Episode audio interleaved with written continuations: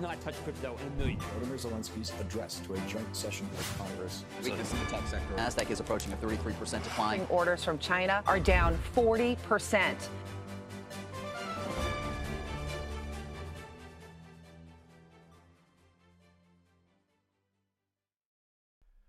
Olá a todos, bem-vindos a mais um News Report, o nosso formato mais curto e mais direto ao assunto, focado nas notícias geopolíticas, no setor financeiro e no mundo cripto, como não podia deixar de ser. Começamos com a notícia de que Binance disse que a confusão em redor da regulamentação sobre as criptomoedas tem dificultado a atividade do Binance nos Estados Unidos. Patrick Hillman, o Chief Strategy Officer, comentou que a regulamentação tem sido muito confusa nos últimos seis meses. Depois desta declaração, mencionou o caso da Coinbase com a SEC e adicionou que os Estados Unidos são um lugar estranho neste momento. Apesar de ser complicado gerir o Binance em território americano, Patrick afirma que, relativamente ao Reino Unido, estão a fazer os possíveis para serem um exchange regulamentado.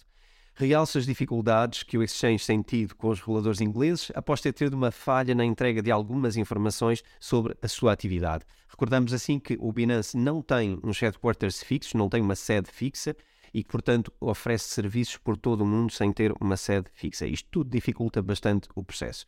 Encerrar o caso com o Reino Unido seria um passo no caminho certo para a aceitação do Binance com o resto do mundo. Isto porque os países acabam por se basear num contágio de reputação também, e portanto a aceitação do, do Binance no, no Reino Unido seria claramente um passo sólido para a aceitação mundial. Prosseguimos o nosso programa com a notícia de que os serviços secretos comentaram que a blockchain é uma oportunidade fantástica para rastrear o dinheiro. Isto não é novidade, já em 2018 eu incluía isto no meu livro, sob a declaração de algumas mentes mais esclarecidas do FBI, na altura, e que tinham manifestado exatamente esta, esta postura. Durante um QA no Reddit, alguns uh, serviços americanos, serviços secretos americanos, partilharam várias informações sobre o trabalho que têm vindo a desenvolver em relação à área das criptomoedas. Entre muitas outras coisas, afirmaram que se alguém quer manter o anonimato e não ser rastreado, terá que usar dinheiro físico. Falava disto como um saco de dinheiro, como a melhor forma de não termos uh, nenhum rastreio sobre o nosso dinheiro, contra um registro numa blockchain pública. Portanto, é um bocadinho diferente. Ainda neste tópico, apesar de muitas criptomoedas serem a escolha para muitos esquemas de Ponzi, uh, alguns oficiais dos serviços secretos afirmaram que a blockchain pode ser uma mina de ouro para identificar pessoas por trás destas ações.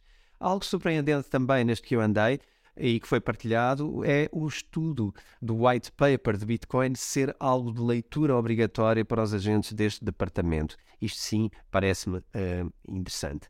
Também uh, surpreendente, e agora o mais surpreendente de todos os momentos, é que os serviços secretos revelaram que existe uma coleção de NFTs que foi criada no ano passado pelos próprios serviços e que mostra um agente em vários cenários uh, nos Estados Unidos, especialmente em São Francisco. Eu gostava de já agora partilhar alguns momentos, porque acho que isto é um momento divertido do nosso podcast. Podem ver aqui uh, um agente ao pé da Golden Gate Bridge e podem ver aqui um agente em Alcatraz. Uh, podem ver também um agente a sair de um elétrico em São Francisco. Eu já estou a ver em Portugal alguns agentes secretos a saírem do elétrico 28 ou então a saírem das ruas da Alfama. Nota mental, explorar esta ideia com mais profundidade. Um, vamos então ao próximo tema. O OKX aproveita o boom dos ordinals na blockchain da Bitcoin. É um aumento da atividade brutal que tem sido causado por estes ordinals e que aumentou as transações em mais de 35 milhões de dólares que foram cobrados em transações durante, durante este momento. Isto levou inclusivamente ao congestionamento da rede uh, da Bitcoin. Com toda esta procura elevada, o OKX pretende aproveitar o momento para lançar uma plataforma onde irá permitir que os seus utilizadores façam trading e minting de ordinals, que são tokens BRC20, através de OKX Wallet. Jason Lau, Chief Officer of Innovation, uh, partilhou que este suporte aos ordinals é, uh, faz muito sentido e afirma que vai ser um pilar importante na forma como as pessoas poderão interagir com a Web3. Apesar disso, a conversa uh, sobre realizar um fork na blockchain da BTC tem sido cada vez mais uh, acesa e pode ser algo que vai dar que falar no futuro, inclusivamente aqui nos nossos episódios do Bitcoin Talks. Uh, a Coinbase em Singapura decidiu abolir as fees. 25% da população é da opinião que cripto é o futuro do mundo financeiro e apesar de de haver volatilidade no preço das criptomoedas, e algumas questões de segurança que foram identificadas como barreiras para pessoas não cripto, esta uh, percentagem de 25% mostra perfeitamente a quantidade de pessoas uh, que acredita que as criptomoedas são o futuro. Para incentivar a compra de ativos, a Coinbase suspendeu as taxas de compra com dólares, dólares singapurianos, portanto dólares de Singapura, e uh, permitiu também recompensas para pessoas que detenham o SDC e que fazem staking em algumas criptomoedas, nomeadamente Ethereum, Solana, Cardano, Atom e Tezos.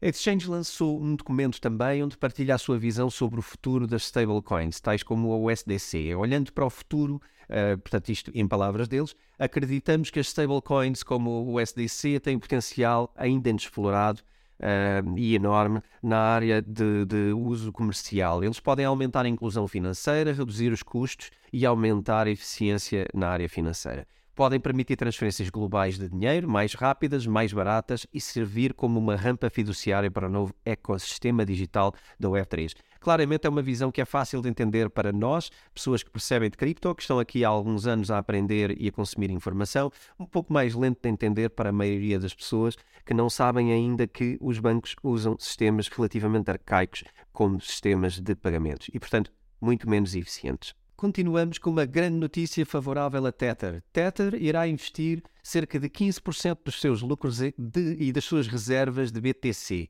A Tether é a maior stablecoin e irá iniciar um programa de compra recorrente de Bitcoin numa tentativa de substituir o dólar como reserva de valor e fortificar as suas próprias reservas. Para terem uma noção, Bitcoin é apenas 2% das reservas de Tether hoje em dia. 85% delas são dinheiro ou coisas equivalentes a dinheiro, tais como depósitos a prazo. Há também dívida neste pacote e se não estiverem conscientes disto e quiserem saber mais, vejam o episódio do Bitcoin Talks que eu fiz sobre Tether e onde explico quais são as suas reservas e em que percentagens.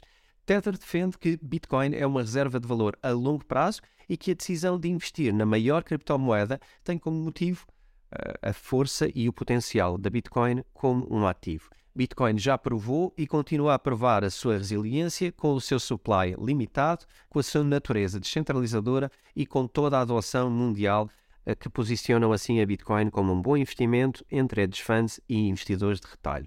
Vamos ver quanto tempo demora para o resto do mundo perceber isto. A Ripple adquire Metaco por 250 milhões. Ripple é agora proprietário de uma firma de serviços de custódia uh, suíça na sua totalidade. Para a Ripple, é uma empresa de blockchain que permite uh, pagamentos. Um, este, este investimento representa uma expansão para serviços financeiros de custódia uh, para investidores tradicionais. A Ripple pretende assim oferecer mais ferramentas para custódia e emissão de liquidez financeira para ativos tokenizados. A Metaco é basicamente o líder no que toca à custódia de ativos digitais, foi fundada em 2015 na Suíça e é uma empresa que trabalha com clientes para todo o mundo e com algumas das grandes instituições financeiras, nomeadamente o BBVA e o Citibank, entre outras corporações. O negócio core é a custódia de cripto, a gestão de trading, a tokenização, o staking e smart contracts para todo o sistema DeFi. A Metaco opera com vários uh, mercados, vários países, entre eles a Suíça, a Alemanha, o Reino Unido, a Singapura, Hong Kong, entre outros. Apesar da aquisição a empresa continuará a operar com o seu nome original. Vamos então agora acelerar para a nossa Lightning Round. Do Kwon aguarda julgamento para ser libertada após pagar uma fiança de 400 mil euros. MakerDAO anuncia fazer planos para o seu endgame e revela o papel de inteligência artificial na nova blockchain. O Binance abandona o Canadá após tensões regulatórias. Sam Bankman-Fried submeteu uma ação legal para remover uma boa parte das acusações que existem contra ele. Esta eu já esperava. Cardano lança a sua solução de escalabilidade na sua mainnet e implementa-a com sucesso. O estado do Montana é o primeiro estado americano a banir o TikTok. E foi este o programa de hoje. Deixo-vos a pensar nestas últimas ideias. Comentem estes temas, façam subscribe no nosso canal e, claro, adiram ao nosso canal de Discord. Se ainda não conheces as novas vantagens e os 8 benefícios de aderir à nossa comunidade VIP, segue este link que eu te deixo e vê as vantagens de aderir. Aguardamos por ti no próximo episódio, investe de forma sólida e procura ser bondoso para com o teu dinheiro. Ele vai retribuir. Até para a semana.